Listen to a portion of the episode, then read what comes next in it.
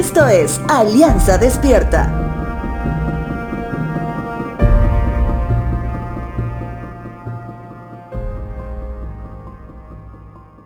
Si el día de hoy nos ponemos a analizar juntos, ¿crees que podamos determinar cuál es el tiempo de respuesta de Dios cuando clamamos por ayuda?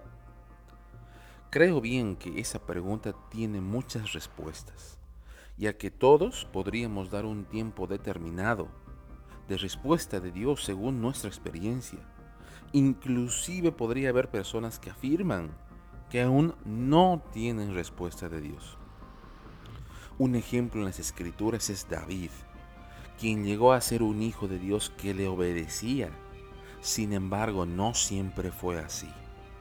Es por eso que en los salmos se registra en más de una oportunidad cómo David sufre emocional, física y espiritual las consecuencias de sus actos y lo que sus enemigos le provocaban en su humanidad cuando David se alejaba de Dios. Y la respuesta de él ciertamente le parecía tardar, cuando en realidad quien estaba lejos y retrasado era David y no Dios. Salmos capítulo 6, verso 3 dice lo siguiente.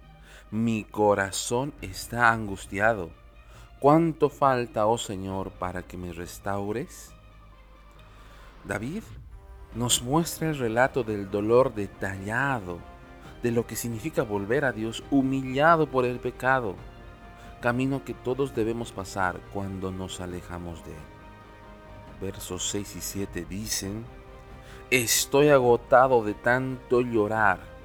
Toda la noche inundo mi cama con llanto, la empapo con mis lágrimas. El dolor me nubla la vista. Tengo los ojos gastados a causa de todos mis enemigos. Algunos, con mucha inocencia, podrían afirmar que a Dios le gusta vernos sufrir. Sin embargo, para nada es así. El estorbo para que nuestras oraciones lleguen con nitidez a Dios no la pone Él, sino nosotros. Dios siempre estará listo para restaurarnos y así como David podamos decirle con libertad, como Él lo dice en el verso 9, el Señor ha escuchado mi ruego el Señor responderá a mi oración.